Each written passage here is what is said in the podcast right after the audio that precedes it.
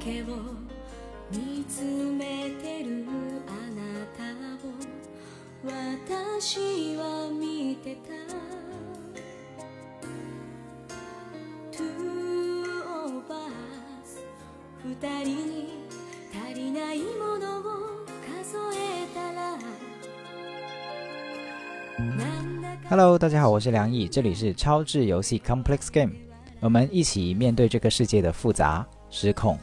不确定。悩んだ日々の答えなんて歩き出すことしかないよね重ね合う寂しさは好，欢迎大家来。今天晚上我们有一二三四五六七七个人哈， 七个人去录这一期一周年的纪念纪念的节目。首先，我想庆祝一下，就是超智游戏是一周年了，十月十五号，今天是十月十二号，对吧？所以还有三天，我们就会是一周年。然后，所以大家可以先轮流的 say 个 hi 这样子哈。我们有 Emma，那你可以简，单的打个招 Emma。呼。OK，、嗯，然后呢？好了，对我就是简单让大家听听声音，嗯。我们 Q 下一个人可以。对，你可以 Q 下一个人，珊珊。Hello，大家好，我是珊珊。天明，Hello，大家好，我是天明。你可以 Q 下一个。哦，下一个球球。Hello，大家好，我叫球球。嗯，饼饼到你了。Hello，大家好，我是饼。下一个是谁？一哥，还有一个。还有谁？哦，对，一哥。Hello，大家好，我是一哥。呃，所以在我们测试了一下各自发声哈。那我们因为今天来了六个听众哈，我其实蛮想每个人都有机会去简单介绍一下自己哈，以及你的故事。那介绍的时候呢，因为通常我们都会，我们这个时代有一个特性啊，就是每个人都会说自己的职业。那我就有一个请求，就是我们可以跳过职业，取而代之什么呢？就是不说职业，但是每个人可以讲两个自己的关键词。这个关键词是跟职业没有关系的啊。即兴的现在可以想一下，就是如果讲自己有两个词，你会讲什么？然后同时你也可以介绍一下自己这一年来过得怎么样，因为超智游戏一周年嘛，也等于是你的一年。好，那你这一年里面，呃，可能是发生了什么，或者经历了什么，呃，对你来说很重要的事情。然后我也其实我就很想听故事，所以今天这个时间，我觉得也不用很着急、很赶哈，我们一个一个的去听，然后每个人可能讲五分钟也好，十分钟也好都没关系，我们就先听故事，先听你们的一这一年来发生的事情，或许在这个其中，我们就有很多的交集跟线索出现，好吗？所以我们先来看看谁想讲你的自己以及过去的一年，你过去的一年。我有写稿子，你是 Emma，我是艾玛哦，我是艾玛，我有写稿子。嗯，然后我写的是三个词，如果三个词变成两个的话，可能是精神追求跟追求平衡，都是追求。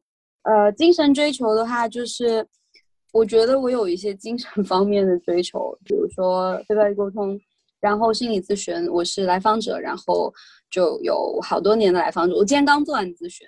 然后追求平衡的话，就是刚好可以把前面那个，其实我还写了一个是反消费主义，就是我有点警惕消费主义和资本主义。不过我也知道我在里面，所以我觉得就是肯定是人一定会有一件事情的两面，一定都会有，所以就追求这个平衡。也是譬如说，我自己会觉得我不是农业家庭、农村家庭农，也不是就是家里面不是做农业的，然后我会觉得在牺牲农业这件事情上，我是政策的获益者，所以我有意识到，我有感到愧疚，然后我会觉得有的时候还有点多，有点让自己难受，然后我会想要追求这个部分的平衡。嗯，然后啊、呃我的一年我还蛮惊讶的，我写稿子的时候发现。我印象很深，是想起了我过年没有回家，因为疫情当时就比较怂，就没有回家。然后呢，本来计划跟我妈去旅游，结果是去新疆，结果新疆那时候疫情，然后年假就白请了。还有就是我用了第二个词，第一个词是和疫情共处的一年，第二个词是动荡的一年，因为我就是在教培行业，很担心被双减减掉的人。然后最近的新闻可能大家不关注，可能不太知道，像新东方跟学而思是放弃了学科培训，然后呃有一个被认证为非学科的叫做树童，然后他新闻上写就是他暴雷，就是反正投资人就是不给钱，然后拿不到工资，也没有课上这样，所以就很动荡。嗯，我说完了。我发现如果不讲职业，好像对你有点不太公平，因为这个双减的的确影响到了你的职业，所以或许可以补一嘴，跟你的职业有关是吗？啊、对你只是点头的话，大家会看不到你点头，听众是没有办法看到的。我以为第二个问题是可以跟职业有关系的。哦，可以啊，可以啊，可以啊。所以我，我在想，职业也是我们的一部分。然后，嗯所以我刚才的说法可能会，我现在有点后悔啊，因为对于你来说，那个是你很重要的部分。然后，我也希望你能够表达自己，以及去去传达到你经历的到底是什么样的一年。对，嗯。所以你有补充吗？就是有可能因为刚才这个限制，所以就我没有意识到第二个问题有限制，然哦后就是你还后悔了，我觉得我赚了。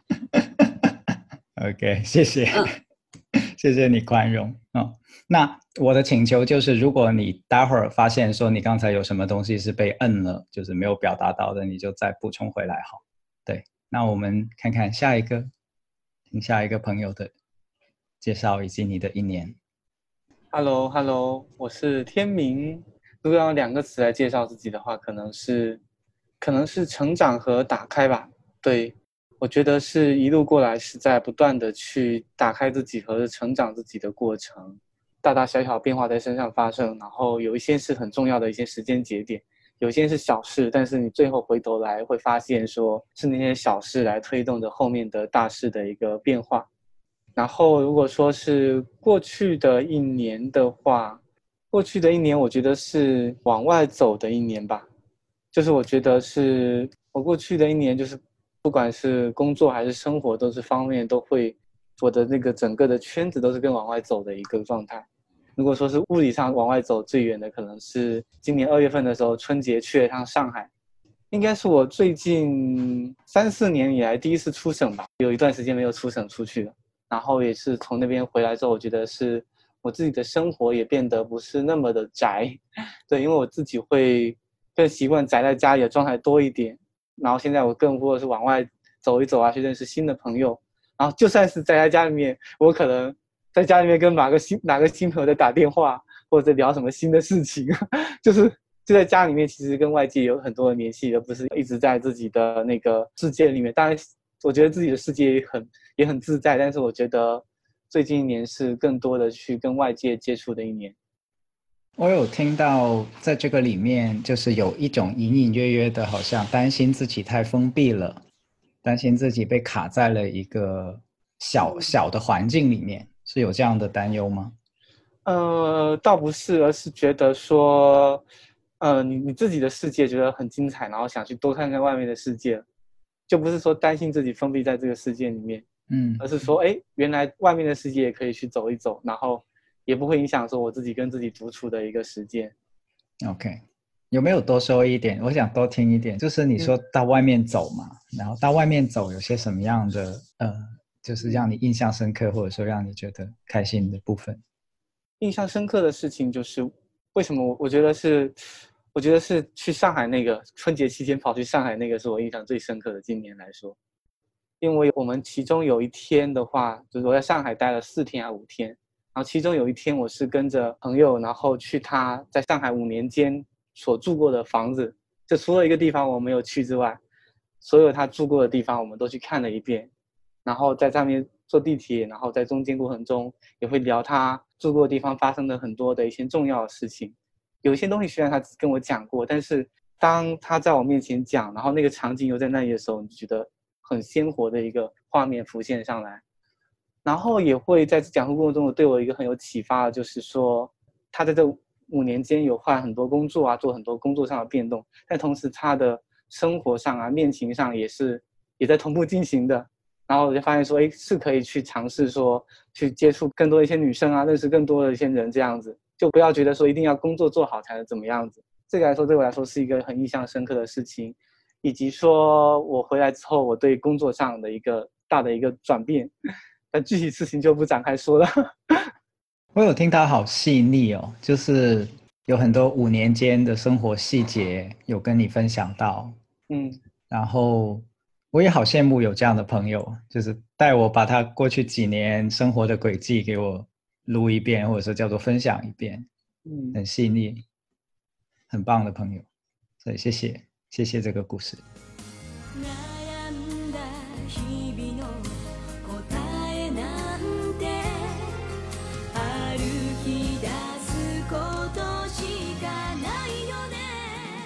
我刚才一边在听天明跟 Emma 分享的时候，我有一个感觉，就是我内心涌起来一个声音说：“你看，你一上来就让大家用几个词去概括自己，这个到底是搞什么嘛？人家一定是不容易啊！”这样就就我开始有一些这样的声音涌上来，所以我有个请求，就是待会儿如果你觉得这样子很难的话，你可以直接说你现在的感受也可以的，因为其实当下也是很真实的嘛，当下的你也很反映你自己是谁。所以我提这个请求，其实只是希望大家更舒适，以及我能够更听到你们，对，而不是有压力这样子，对，可以哦，嗯，好，继续，嗯，大家好，我是球球。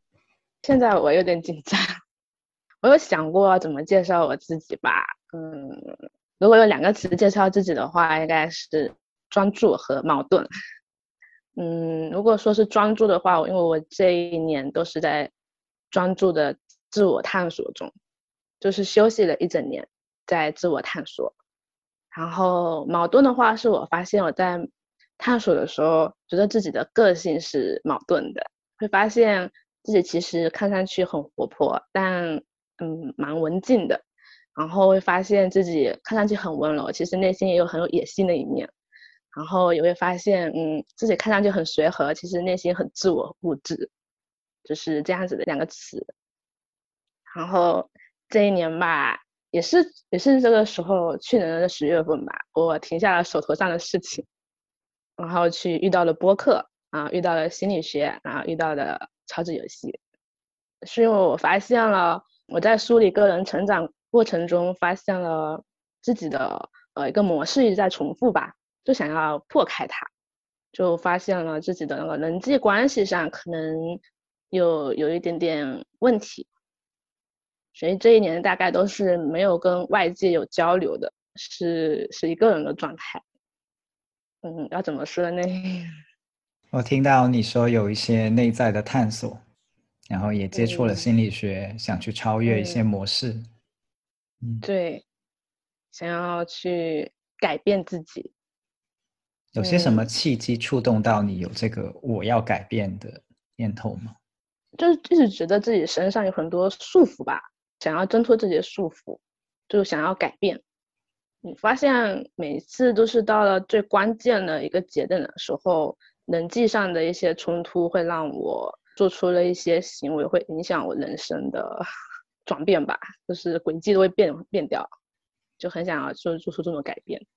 就是事后复盘，可能那未必真的是嗯你想要的结果，或者是想选的路径，但是在那个节点上，就内心就会可能是有一些声音说，我我就是要这样子，嗯。嗯是是是是是，嗯，所以想看看怎么样面对这种当时的听起来有点像非理性哦，就是不不不完全是自己真心想要去的那个方向，但是事后嗯可能会有别的想法，是这样吗？是，就是我我比较感性一点点吧，会这样，嗯。所以就觉得自己啊不能再这样子了，，OK，嗯所以就开始了一些探索。对，在探索，在发现就是与人的沟通中要怎样的去变化呢？然后自己的一些认知是不是嗯需要重塑呢？就是这样，嗯，OK，就大概是这样子，大概是这样。嗯，因为现在还是有点紧张，还不能放开，是嗯是是，能感受到。我有时候会说，紧张是很宝贵的。我是这么理解紧张的：紧张就是我们既想把那个事情做好，但是又想自己能够做得更游刃有余，所以这两个东西中间就会产生一种张力，嗯，然后嗯就会变成紧张。所以这这部分的说明，你很重视今天晚上跟我们的对谈，所以我是谢很很开心的。对，以及同时我会觉得有时候是相互刺激跟引发的，就是你听着谁才说出来自己的一些东西，而不是直接我一上来就掏出来一些东西，对吧？嗯嗯嗯嗯，所以是我我我是希望大家会可以 enjoy 这个流动的自然发生，所以我们嗯再听听，或许别人的东西会引发到你的加入。对慢慢来，好。呀好，刚才是珊珊也有举手是吗？我是珊珊。如果用两个词来形容自己的话，我觉得会是看见和重建。然后，抱歉，我有点想哭。可以的。然后这一年的话，我觉得发生太多了。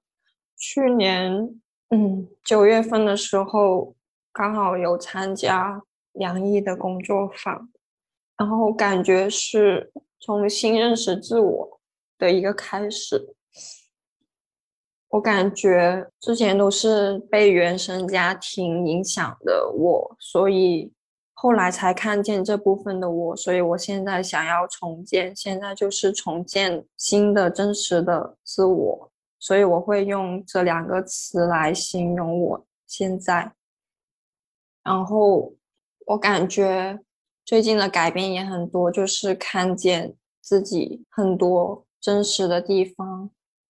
然后我当时是跟我的男朋友去参加工作坊的，然后我们也改变了很多，因为这次的工作坊就会更了解我们之间的沟通是有一些问题的，然后会慢慢的调整过来。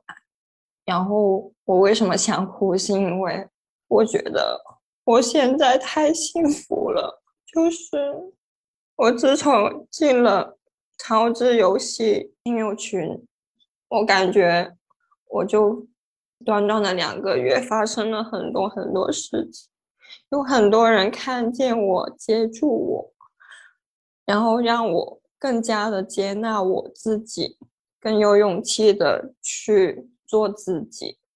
然后在这期间，也会接触其他的小伙伴，感觉这种关系是很美好的。然后还有一件很幸福的事情，就是我有认识到新的朋友，感觉我和他很契合。他叫萌萌，嗯，也是在群里的。然后现在感觉很开心，因为我跟他爱的语言都很相似，所以总是能 get 到对方。然后最近还有一个很大的变化，就是我已经不害怕我的父母了。我感觉就是听友群的小伙伴给我的力量，我现在会很淡定的跟他们沟通。如果他们要评判我，我也不会去受他们影响。说完了，谢谢大家。我我很开心，很开心珊珊讲的那个历程。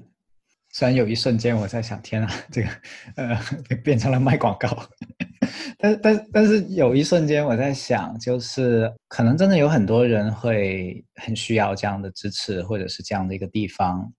呃，这个地方不仅是一个难得的地方，它是一个给，也是一个给予的地方。像珊珊也经常在在里面有给予，我是觉得很感恩的，就是我都我都可以用感恩这个词，就是我何德何能能够有你们。嗯，我原来真的没有想过，超智游戏最初做的时候，可能只是突发奇想，说有朋友请我去录播客，呃，Steve 他们请我去录播客，然后我说那我自己或者也做一档吧，这样。但是后来的事情远远超过我原来的起点的时候想的那个途径，所以我真的是想谢谢珊珊，以及谢谢所有在听友群里面有倾听过、真心给予过。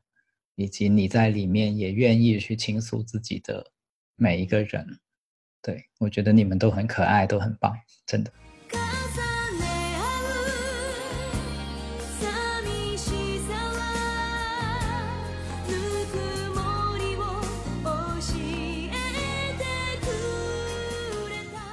然后我们听听下一个，Hello，我是饼。我用两个词形容自己，第一个是非主流，还有一个是反差感挺大的。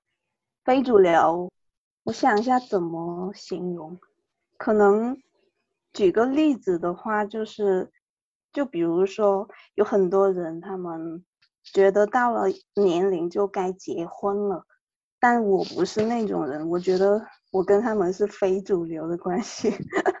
还有一个是反差感，就。可能在日常生活中，我给人的感觉是不好接近。还有一个是可能话比较少，但是其实我就是话挺多的。但呃，我我给别人的感觉是这这种感觉，但是我自己看待我自己，我是觉得我其实是话痨，真的。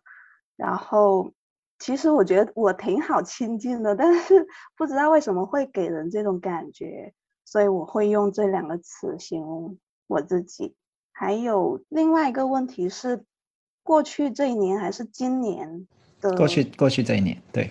哦，过去这一年，嗯，可能是对我来说是有很多收获的一年。我在很多年以前就知道，就是跟自己相处这个词，但是过去这一年我才开始从知道到。学会就是会做这件事情，就开始有这种改变，就是开始学会跟自己相处，然后还有就是对待自己的方式也会开始变得柔软很多。还有一个是会用另外一种角度来看待自己过去的经历吧，就是过去这一年我有这些收获。嗯，谢谢。我说完了。我我有听到来到这里的人好像有一个特点，就是也很看重跟自己相处，嗯，同时也很看重怎么跟他人相处。就这两件事好像是至少同等重要的。然后跟自己相处，甚至是可以说是更更重要。我不知道这样说对不对？嗯嗯，就跟自己的关系，是不是接纳自己？是不是？自在很重要。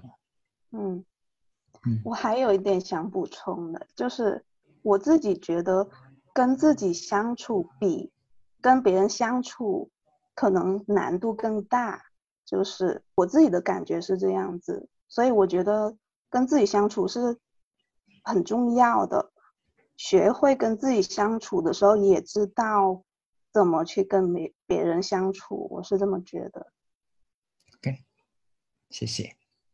还有一个，嗯，如果用两个词来形容我自己的话，我想说是，呃，对新的人以及事情会经常保持好奇，然后我会经常就是甚至说牺牲自己去帮助别人。嗯，然后如果要是要描述我的一年的话，其实对我来说这两年都很特殊，因为我是从二零一九年的。秋天回到美国之后，就一直没有再回到国内去，一直到现在。然后，如果说它算是一年的话，算现在是大概十月快十月份到去年。但其实对于我们留学生来说，很多人的时间节点是从去年三月三月份开始。呃，美国疫情开始变严重，于是我们都需要在家里隔离，然后大部分的餐厅跟设施都是关闭的，然后我们也不能接到朋友以及，嗯。我那个时候因为刚好是在高中毕业的时候，然后也不能拥有一个完整的毕业典礼，然后后来呢，我就一个人就是从高中到大学是一个转变，呃，经历很多事情。如果要形容那一年的话，从去年到现在是一个一直在变化、很动荡，也是一个成长的过程。呃，要经历很多以前没有经历的事情，包括像认识新的同学，还有适应新的环境。我其实一直在深圳长大，然后我上大学的地方其实它冬天特别冷，大概会下雪，会到零下二十度的样子。然后还有很多事情都需要自己去解决。然后以往的话，一般都是一年左右回到一次家里面去。然后现在长生在外面，一定会遇到一些以前情况没有遇到的一些挫折或困难，会显得更加的想家。但是其实在家里也。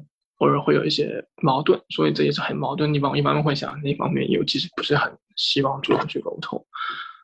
但同时也是因为这个转变过程吧，也遇到过很多一些自己的生活上的困难和人际交往上的一些问题。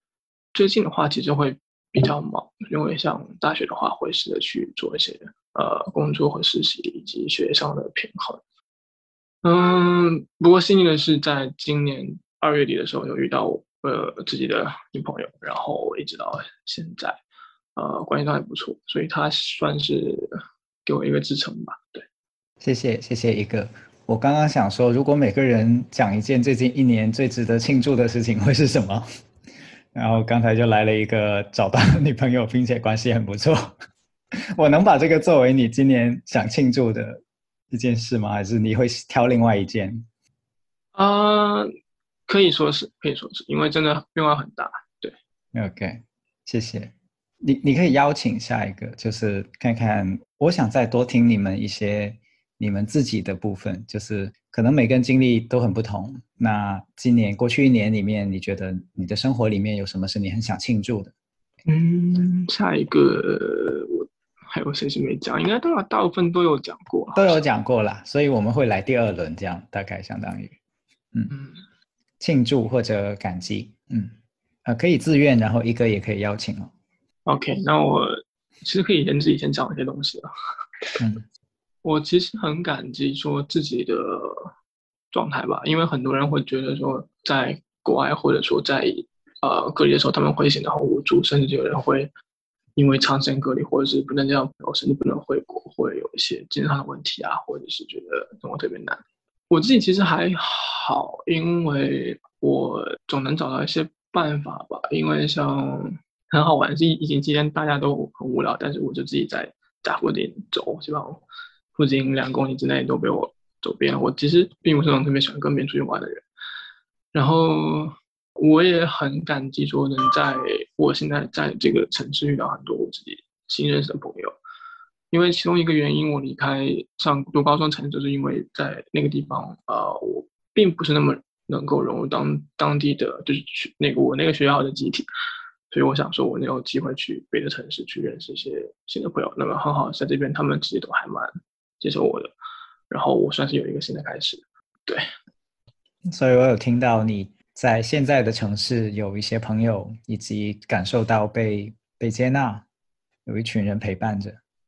对，嗯，所以你也刚才提到了，有蛮多的海外留学的同学，可能在就是内地朋友的的印象里面会是孤立无援啊等等的，但是你也蛮庆幸自己不完全是这样的状态。嗯，其实应该这么讲，就是在很多人他们会自己觉得比较内地无缘，然后因为不管是回去还是要回去，解决一些代价，或者是像国内的人对于我们的一些非议跟看法了，会让他们觉得自己很难受，会很委屈。但我其实就一直都在这边，然后算是熬过来了吧，可以这么讲，我觉得。我能多问一点点吗？就是因为有的时候我对。海外的疫情信息已经有一点点，有点像麻木的状态了，我都不太知道它到底是现在算严重还是算不严重。你能分享一点点吗？就是什么状况？你的城市？我的城市其实还好像我所在的城市主要算是一个大学城吧，就是一个小小的城市。然后我一个我的这个大学是占一个整个主体的部分，每周可能就只有几十个病例。但是像其他的大城市，你们听到像洛杉矶、纽约那些，可能就很多，就非常可怕。这也是其中一个原因啊，因为当时去年的时候，我待的城市在洛杉矶，然后每天可能有几千个，但是这边可能只有几个，所以我觉得可能相对会比较安全一些。然后这边的餐厅也很早就就开放，但其实我们也都麻木了，因为大家都打了疫苗，然后美国也是免费给所有人都可以去接种疫苗，不不不管你是是谁。所以市面的情况就是类似于可能戴口罩的人不多，然后基本上每个人都是疫苗，就是都打疫苗这样子状态。在学校里，其实在室内还是会有人来，就是来监管你，来要来邀请去戴口罩。然后其实在室外，如果很多的店，如果你疫苗都打好，其实就是不会去要求你一定要戴口罩这样子。嗯，OK，谢谢。我我只是好奇，多了解了一点点。嗯，所以我能能感受到，可能对于你的感受性上来讲，或者体验性上来讲，它没有那么的叫什么无助，或者是那种委屈感，的确可能没有那么强烈，它就是成了生活的一部分，就是回归日常的感觉。听起来，其实到最后会有一点就是无奈了，因为像对真正其实，在大概一九年不对二零年的年底的话，我们和家里有好几次的纠结，说到底要不要回去。但最后还是没回去，我妈都纠结了好几次，说这是机票贵还是买买，或者说回回去要怎么处理。最后还是就只能就继续在这边留守。我当时微博取了一个非常自嘲的名字，说叫留守儿童，就另类的留守儿童算是，因为很多人都在这边，然后面对高昂机票也都回不去。嗯，我其实也有好好几次，因为说在某个时候因为想家到崩溃，但是最后都没有办法。可能因为很久以来我都是。这样的性格吧，就是面对一些事情，我不会说像其他人那样主动的去呃诉苦啊，或者自己表露一些情绪，更多是自己去吸收和解决一点。嗯，我觉得冥冥中有一些关系的，就是我做这档播客，因为委员长也有支持嘛，然后就是我太太，然后他有很长时间的海外留学的经历，又在加拿大那边，就也是北美这样子。然后他有很长的时间，他的家人是不支持他回家的，就是就放假或者过年啊，嗯，所以我对于这种就中国父母可能内心他有一部分是在于说，很想孩子在外面闯荡，很想孩子在外面成长，很想孩子在外面取得好成绩，并且同时可能隐隐约约的不太懂得怎么跟一个已经长大的。孩子相处，虽然小的时候可能他们也不知道怎么跟孩子相处的这个部分，我自己是有感觉过的。就是其实从公益的领域来讲，你说自己是留守儿童，还真没有错。可能，因为因为在在专业领域里面的界定，就是如果孩子远离了父母，然后感受不到这种亲情的连接，其实就已经可以归入。留守的这个范畴里面，就它不一定是说是是农村城市的这个模式才叫做留守。那比如像有一些爸妈做生意，然后把孩子放在什么地方，虽然是一个国际名校学校，但其实也是一种留守。呃，我我岔开多说了一点哈，我我说这个是说，其实我特别希望，因为播客也有很多海外的朋友在听嘛，啊，其中一个群体就留学生。所以其实我觉得冥冥中我很感激，说我能支持到一些可能在海外留学的朋友，因为我我能体会到有些时候是蛮蛮孤独以及蛮无奈的这种感受。嗯，我可以多说一，就是我是感激像我的在对于对超级有的一封信里面讲的，就是呃，像梁毅你自己的节目，很多时候给我的也是一种支持和鼓励，因为。像你也是单口节目，然后你会对于某一个话题发声，然后对于进行自己的讨论和探讨。他很多时候就就像是一个比你大一点的人，然后在讲一些他自己的很棒的看法，就像我以前的一个就是高中的老师一样。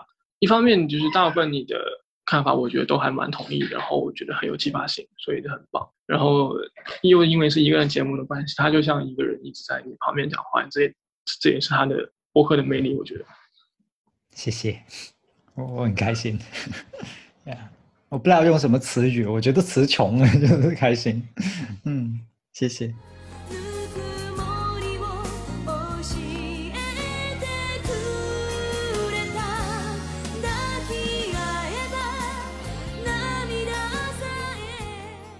那我们邀请出下一个，可以资源也可以点哈，珊珊，呀，我是珊珊。我想庆祝，最想庆祝的一件事是自己给了自己更多的允许，然后想感激的也是自己。如果不是自己给自己埋下了种子，然后允许自己成长、勇敢、主动的话，就不会遇到现在那么多的爱、幸福和美好。说完了。我们这个动作就是庆祝的动作，所以如果你可以跟我们一起做，意思就是庆祝呀。谢谢珊珊。那我来 Q 下一个吧。呀。嗯，下一个是饼。嗯，我是饼。我想感谢的，或者我想庆祝的，我也是，我想感谢我自己。就是我很感谢我在人生低谷的时候努力自救，就是我是觉得每个人心里面都有一颗等待发芽的种子，像珊珊一样。刚才他说的，我很认同。就是当我说出我感谢我自己的时候，我真的是有，呃，很温暖的感觉，好像自己在拥抱自己那种感觉。我也很感谢遇到那个超智游戏这个播客，遇到梁毅，还有群里面很多小伙伴，我觉得他们都是人间小天使，我觉得他们好暖。给我很多力量，在很多时候，呃，我我有时候心情不好，我就会到群里面去聊天，然后有些人虽然没有说什么，但是他们会用那个拍一拍，我就觉得已经足够了，就觉得心里面就是有很多暖流在心里面涌动。下一个，我想 Q 一下球球。嗯，我是球球。我想感激的是，先感激的是我之前做了一个东西，我在拍视频，拍手工视频，然后有鼓励到了一些人。然后当我停下来的时候，他们有私信给我说在等我回来，就很感激。然后还有就是也感激自己吧。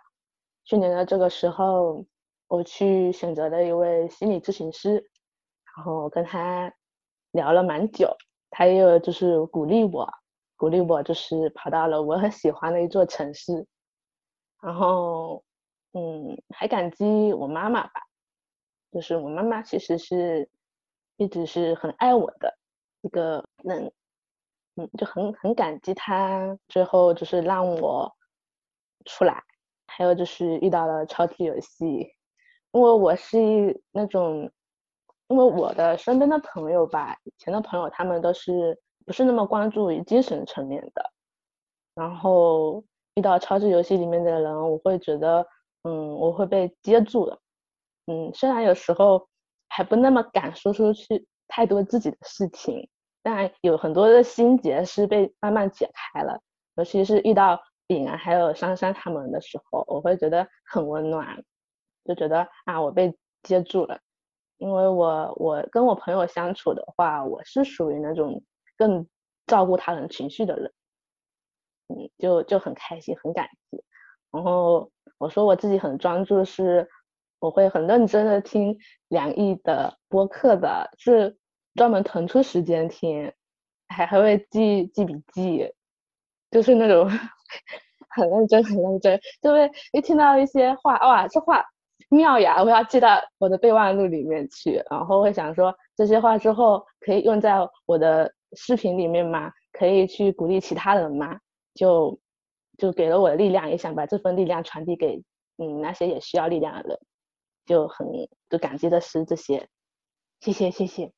来下一个是天明，Hello，大家好，我是天明。我在听丽，我在听球球说的时候，我想到的也是说我的心理咨询师。不过我不是一年要这一年要感谢他，因为我找他应该找他两三年了。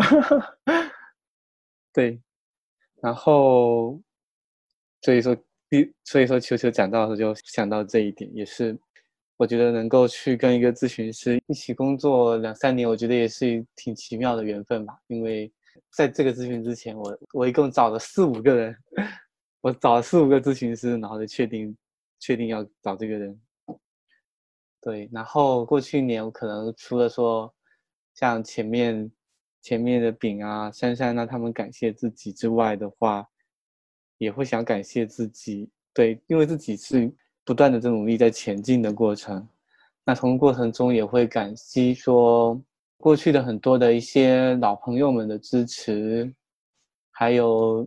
在新的，在过去的一年里面，认识了很多新的朋友，不管是线下的有见过面的，还是线上的没有见过面的朋友们，都会觉得是很大的感激，因为觉得是就遇见的遇见不同人，虽然说是有一些缘分存在，但遇见的话，能够去互相珍惜、互相去给予，我觉得就是一件特别美好的事情。下面的话不是广告，但是我真的是上了疗愈的让爱融入生活的课，我觉得在里面认识了很多同学，我觉得都，然后有几个同学都成为比较好的朋友。对，真的不是广告。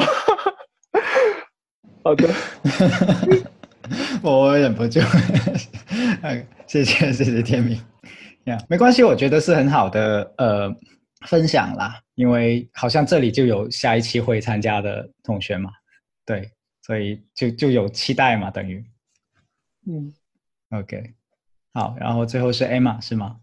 对，应该 Q 到 Emma 了。啊，我是艾玛，然后我想要先感谢我妈妈，我好像想不太到能感，呃，要感谢自己先，因为之前那个饼有 Q 到说他会不是那么的主流，比如说他不觉得到了年龄就要结婚，然后我妈可能算是超级不主流的妈妈，就是我三十岁了，可是她不会觉得我一定要结婚，她会觉得就是只是希望我可以不要放弃去。比如说有一段好的亲密关系就好，就不要放弃。嗯，你可以不结婚，可以不生孩子都没有关系。所以会给我非常大的，如果我们用比较专业的词语来说，可能是被允许；可能用日常的用语来说，就是给我很多的自由。嗯，然后我瞬间想到的要感谢的就是这件事情，因为一个小的故事就是他当时突然给我介绍，说要说要给我介绍一个男孩子。然后我当时整个人就是啊，不是吧，要催了吗？难道？然后后来我我先是跟我的很亲近的表姐有了一通电话，大概几个小时。然后后来我就鼓起勇气跟我妈聊，然后发现我妈妈并不是觉得你到年龄了你要更努力了，她只是觉得如果有的话你可以尝试看看。然后我感谢自己的部分，我觉得还是要有，但是我好像。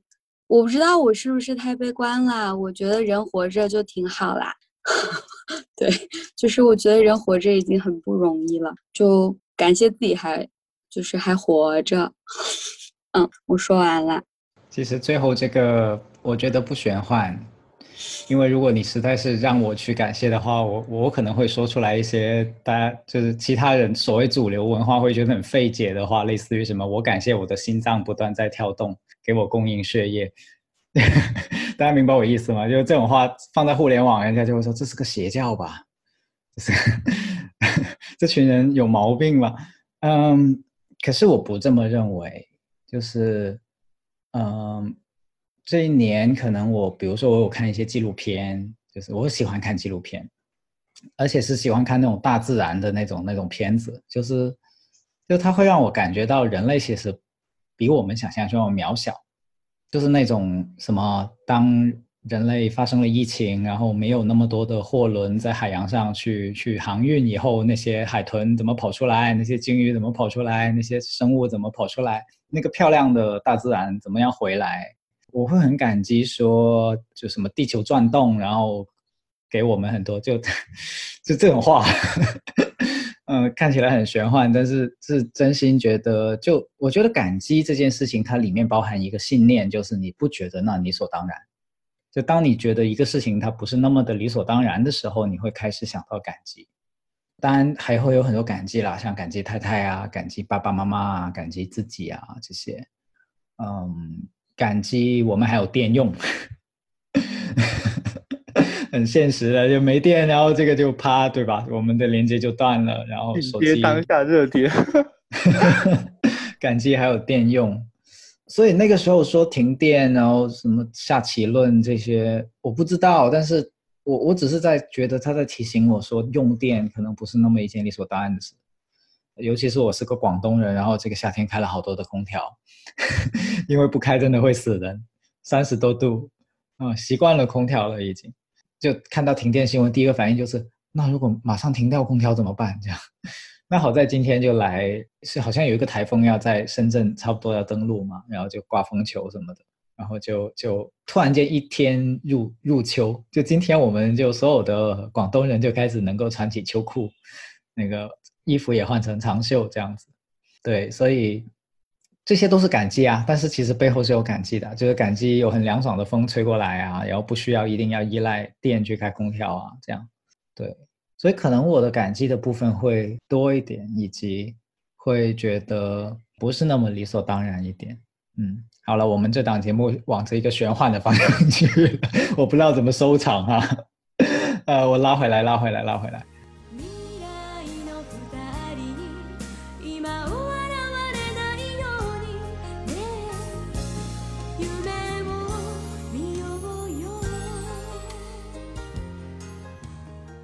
所以，呃，刚才听完大家的一些感激，我很印象深刻的是，有很多人在感激自己，对，以及感激每一个遇到给予的人，就是相互给予的人，这个是给我印象很深刻的。嗯，所以接下来我想知道你们怎么理解《超值游戏》这档节目，或者说这个名字吧？因为一开始的时候，可能你会是别人推荐，或者是一些串台的节目所就是接触到我的，但是时间长了，你们选择留下来，或者说选择一直追下去，那肯定是因为你们对这些个内容哈，包括“超值游戏”这个名字有一些自己的想法嘛。我就特别想听听你们的想法。我可以先来讲这一点。嗯、我一开始其实知道梁毅是，就像梁毅自己也也记得说，你跟那个 Steve 有串台过一期节目，然后我还记得有有一个很有意思的评论，说是说你的声音还蛮像陈的，就是那个实时评论家。然后呃，后来一直我我还记得这个，我还记得这个，我已经已经 mark down 在我的笔记本上面，有一天要跟陈迪做一期节目，让大家 测试一下是不是我们两个差不多声音这样。呃，OK，挖个坑哈，挖个坑。嗯，就从一开始你一开始第二第二期聊的是好好学习天天向上嘛，后来有聊到像最近的新闻传播，还有像之前很多热点话题吧，像各种像呃老师、家长以及对早恋的看法，还有呃亲密关系以及像送礼物啊这些话题，就每次这些话题都能够让你觉得说好像我们有想到过这些。但是很少人会像你一样说把那些话题单独拿拿拿拿出来，用很长的时时间去探讨。然后基本上说每一期的内容都可以让我觉得他很行，就是我觉得他很很值得去听下去，不像别的有有的播客内容可能就趋于同质化，或者说一直在讨论某某一些热点，甚至主播自己的。就是主持内容的质量其实也并不是说那么好，很大程度上可能是因为梁毅自己以前从呃学的专业也是跟文科相关吧。我如果没有记错的话，是像中文还还是新闻系，我记得如果没错的话，对我有一些中文系跟新闻系的背景，对，差不多。所以我能理解成你对超智游戏的理解就是，哎，一些有深度的内容，一些比你平时关注，就你也关注过这些问题，但是这档节目会让你说，呃，往深处想，就是带着你一起往深处去去想一想这些问题，是这个意思吗？对对对，就好像像我一直记得很很深的早恋跟天和学天上这两个问题，因为我一直觉得好像有哪些地方很不对，但我又很难说真的去指出某一点，就可能像我还是学生的时候，我很难会说出说那天象有什么有什么不好吗？还是他到底会怎么样？那你可能就是会被家长说，那你就是不学习是不是？明白，嗯，其他人，我先说明一下，虽然我们到时候会剪掉，呃，沉默跟等待是有意义的。就天明可能来过我的工作坊以及来过线上课就知道了，我是很愿意去等跟沉默的。呃，虽然很多人会觉得沉默很不自在，尤其是一群人没有人说话，沉默很不自在。所以不一定需要说跳出来帮我的哈，说哎呀，没有人说话了，现在我来说吧，绝对不需要啊，我们可以等的，等到地老天荒我都愿意等。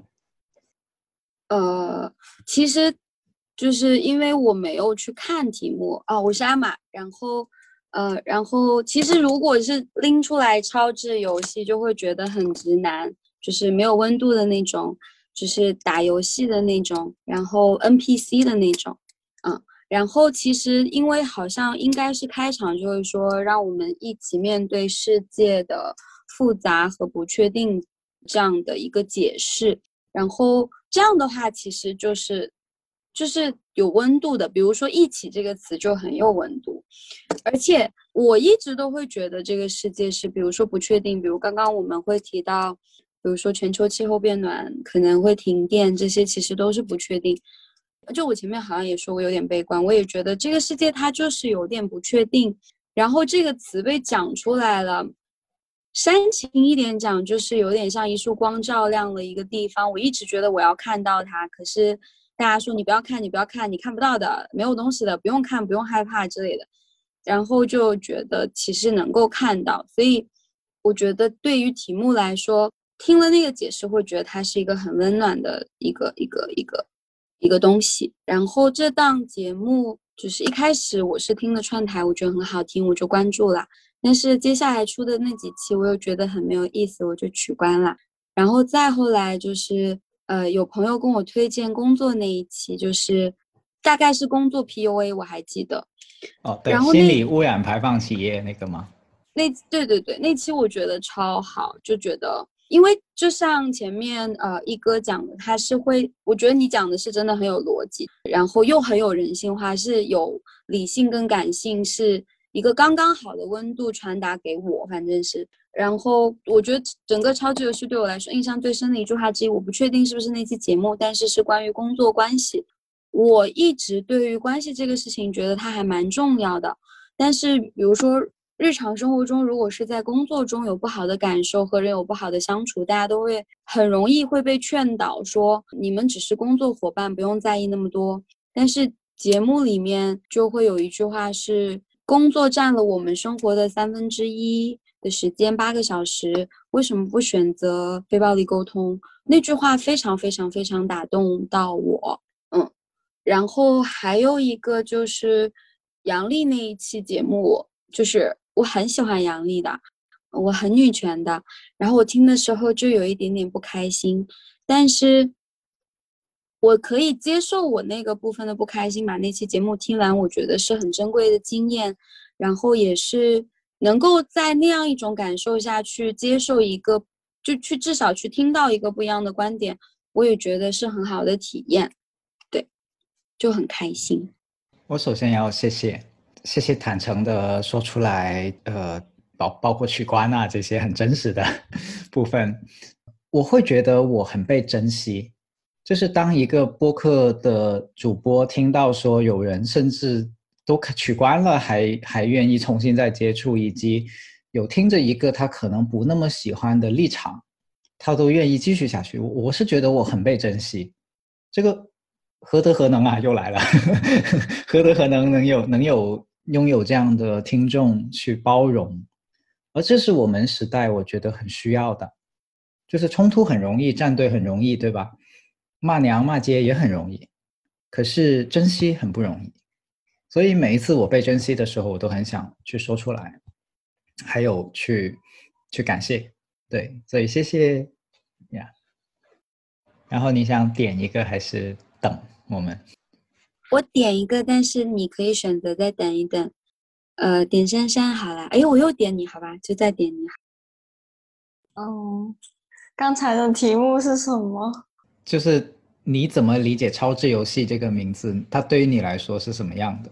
嗯有什么感觉？嗯，我当时听的时候其实没有什么感觉，但是后来就是写信给你的时候，我去命名那个题目的时候，我就觉得是跟自我的超智游戏。然后我觉得我一直都是很关注爱的人，就是我可能之前都会觉得。我一直不被爱，所以会有痛苦的感觉。但是，嗯，那一就是有一期第四十期，题目好像是什么样的爱情是落落子无悔。然后那一期，我觉得梁毅的观点跟我很相像，就是我听到有很多共鸣的地方，所以我当时就很想跟更多的人讨论。我觉得我一直有这样的需求，去跟同频的人讨论有深度的话题，嗯，所以最后上就进了群了。OK，刚才天明说想跟我击掌，我就隔着屏幕跟他击一下。OK，谢谢。嗯，所以我有听到是跟自我的超值游戏，以及在节目里面有一些是很有共鸣的，就尤其是一些比如对亲密关系的想法，对爱的理解的想法。对对，是的。嗯。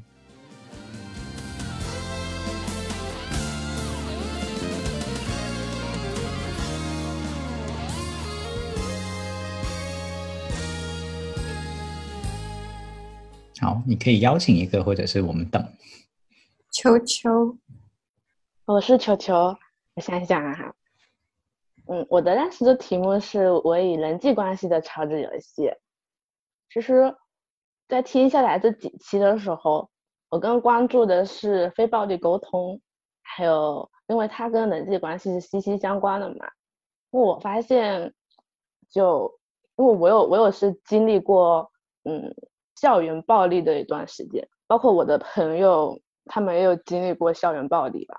就是就想说，有什么样的方式可以，嗯，很好的去沟通呢？因为我我的家庭的教育的是，你面对冲突的话，你需要忍让，就是他们觉得忍耐，嗯，才能缓解冲突。但是我的遇到了另一部分的伙伴，他们就认为要争争吵。就是觉得争吵的过程中要，嗯，一定要有搞个对和错吧。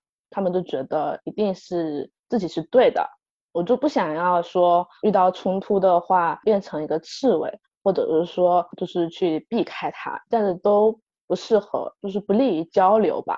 所以就找到了，嗯，非暴力沟通，然后遇到了超级游戏，就很想，就我身边的还有很多的朋友吧，他们也是属于，嗯，不擅长。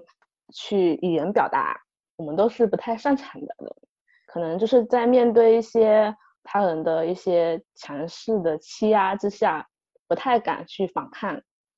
嗯，就想说这一年的探索对我来说，就是嗯，面对不满的话，你要勇敢的说出来，就一定要说出来，去保护自己，去维护自己的权益吧。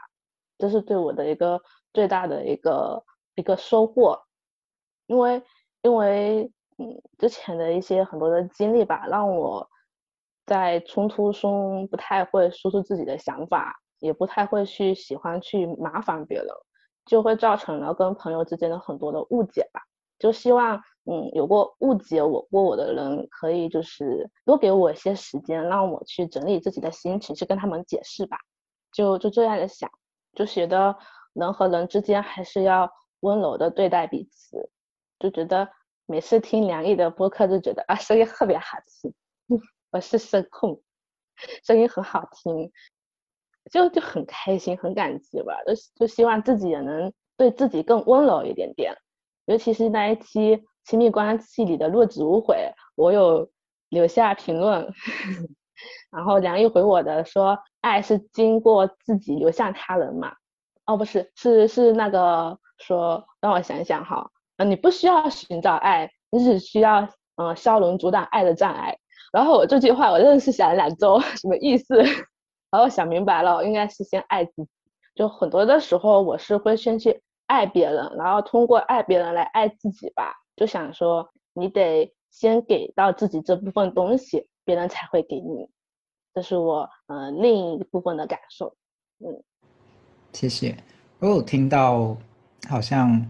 比如说你在人际交往中，就是突破自己，能够说出一些自己的感受或者是当时的想法，是不容易的。就虽然道理的层面它好像很简单，但是可能对于做得到，就是真的说出口这个过程，它是需要一些勇气跟尝试的，是这样吗？是是的，我就一直在鼓起勇气去说出这些话，因为。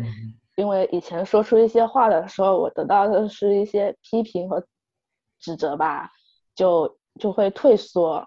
是，以及有些时候可能我们表达了没有达到，就马上没有返回来对方的一些接受或者是正面的反馈的时候，我们就会缩回去。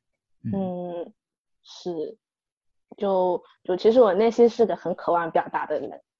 就包括这一次投了稿，就是很偶然投了稿，然后要录播客，我还跟我心理咨询师说我要去录播客了，他说你真棒，就很开心。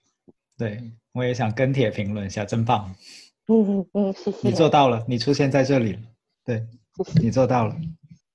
然后我自己也想接着这个话题，就是提到表达欲这个事情。其实我是察觉到过去几年里面，我有一些想说话的呃时刻的，就是因为像一哥刚才说，我有念中文系跟新闻系的背景嘛，所以我早年有写公众号，像二零一八年左右，我有写公众号，就是那个时候微信公众号开始火嘛，我有写公众号。然后可是到了大概一九年，我开始停下来，就我我写公众号是。有一种写作叫做，不知道你没有听过，就是叫公共写作。公共写作就是你不是只是写自己私人的事情，你是写一些社会话题，或者是写一些公共话题这样子。就虽然我不是什么评论家，我也不觉得我是记者，但是我觉得有些事情的一些想法，我可以把它说出来，并且这个说这个想法可能不只是我个人的，就像一哥刚才说的那些，就怎么看早恋，可能它不只代表我个人的看法。它也可以让一些人有共鸣，这样这种写作我把它叫公共写作。可是到一九年以后，这个过程停下来了，就是就是我搁笔了，就是把笔放下来了。然后还蛮长一段时间里面蛮苦恼的，其中一个自我安慰的方式就是说，那我专注在做服务嘛，就是我在带工作坊，我有很多的呃服务性的。输出，所以我自然的就不制作内容啦。这样，就行内人把这个写公众号这些，把它叫做内容创作嘛。可是内心深处其实是知道自己有很多想表达的东西的。然后有些时候我就会写在朋友圈，然后我后来就自嘲嘛，我就说我我退到私域了，就从一个公公开表达变成退退守到一个安全的私域里面，就私私人领域里面去说话。所以，当找到播客的时候，其实是内心有很大的释放的，就是说，哦，我终于找到了一个其实我一件很想做的事情，但是我一直没有找到恰当的的路径去做的事情。就我想把这个分享出来的意思，就是有的时候我们很想，就内心有一些需要，或者是有一些涌动，说我很想做某个事情，但同时呢，你又没有做。那有的时候我们会自责的，就像我那段时间，我说：“哎呀，你又懒了。你看你写个公众号有多少时间？然后别人也在写啊，为什么你不写呢？”甚至有些声音会说：“哎呀，别人都在开始拍短视频了，为什么你不拍呢？”这样，然后又有一些踩狗，有一些评判的声音，类似于：“哎呀，你看别人很努力啊，然后走快一点嘛，就申请个视频号有多难，赶紧去，赶紧去，这样有多一点人看你比较好嘛，这样你有是优质内容等等。”但是有。同时，内心深处其实是有另外一个声音说：“呃，不对，这些不是我想做的，这些不是我想做的。”所以我那个时候就没动手，就等，一直等等等等等。但是这个等待，我觉得又很神奇，就是等着等着就等到了曙光。比如说，像等到了 Steve，等到了不合时宜他们的邀请，就是说有些时候。那个东西竟然是自己送上门的，我不知道这样说对不对？呃，就是就是那个东西，它就是自己自己迎面而来的，降临到你的生活里面去。只要你那个时候不是已经把自己投到了一个其实你不喜欢跑的赛道里面去，你你你就能够去看到它跟抓到它。就播客对于我来说就是这样的一个从天而降的事情。然后我发现它它满足了我的表达欲。以及我很同意球球刚才说的，就是表达不是一件容易的事情，语言是要需要寻找的，就寻找语言去表达自己，寻找角度去让别人理解自己，这都是不容易的。对，所以哪怕有的时候有人会说：“哎呀，梁毅你口才好啊，或者说你你自己中文系训练、新闻系训练，你一定有主持优势等等等等。”我依然觉得表达自己不是一件容易的事情。尤其是说漂亮话可能是容易的，但是说心里话，我觉得是不容易的。因为媒体这个事情有一个很特别的地方，在于有一个东西叫流量，有一个东西叫阅读量，有一个东西叫主流，有一些东西叫热点。就是虽然大家都不是很喜欢蹭热点，但事实就是，当你去蹭一些热点的时候，你的阅读量或者说你的观众的数的数量的确会增加。这个客观的会形成一种诱惑，或者叫做说形成一种环境的因素，去引导你。然后这个时候就会就会不容易，因为有的时候我并不觉得阅读量大或者是收听量高不好哈，因为对于做传播的人来说，你做出来不就是希望被人家看到听到吗？所以我并不觉得那个是真的是邪恶或者是很低俗，我不觉得，因为被听见、被看见是如此的重要，对于创作者来说，所以我我更愿意把它看作一种考验，或者说一种对于人的耐性的一种一种疑问，你能不能同时的在重视它的同时，也不放下另外的一些东西？好像是这样的一个过程。好了，有点跑题了，我跑到什么地方去了？我都 突然间发现我跑远了。最初是想说自己怎么去理解超智游戏，对，所以我会觉得这是我跟自爆的超智游戏。就如果我去命名它的话，就自爆。广东话有一句话叫做“自暴其短”，就暴露自己的弱点，暴露自己的缺点，叫自暴其短。又或者是有另外一个说法叫自我暴露，心理学里面有还有一个词叫自我暴露。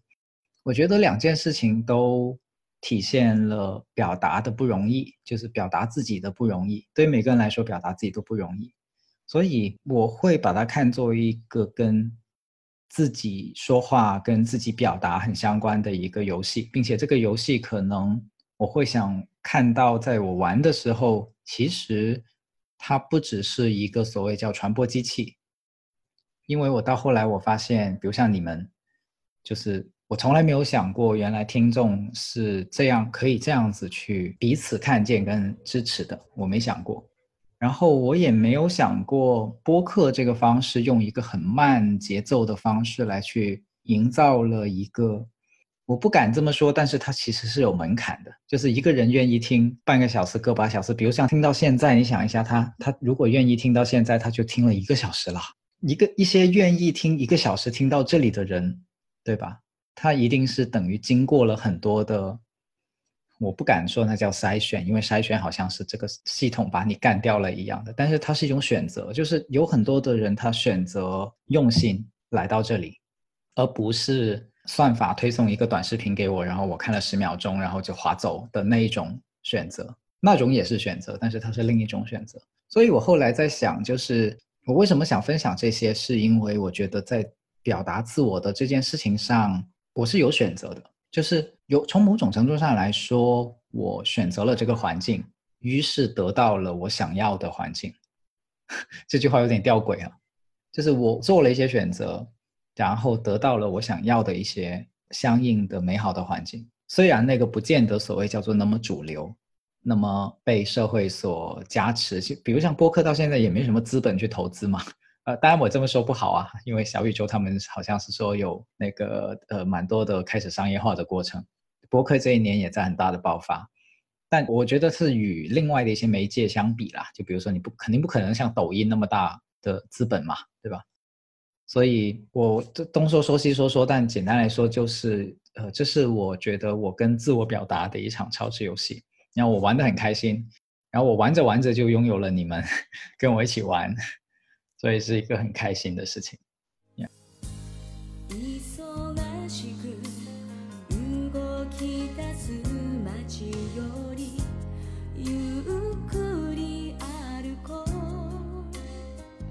好哇，今天好长哦，大家也一直陪了好长。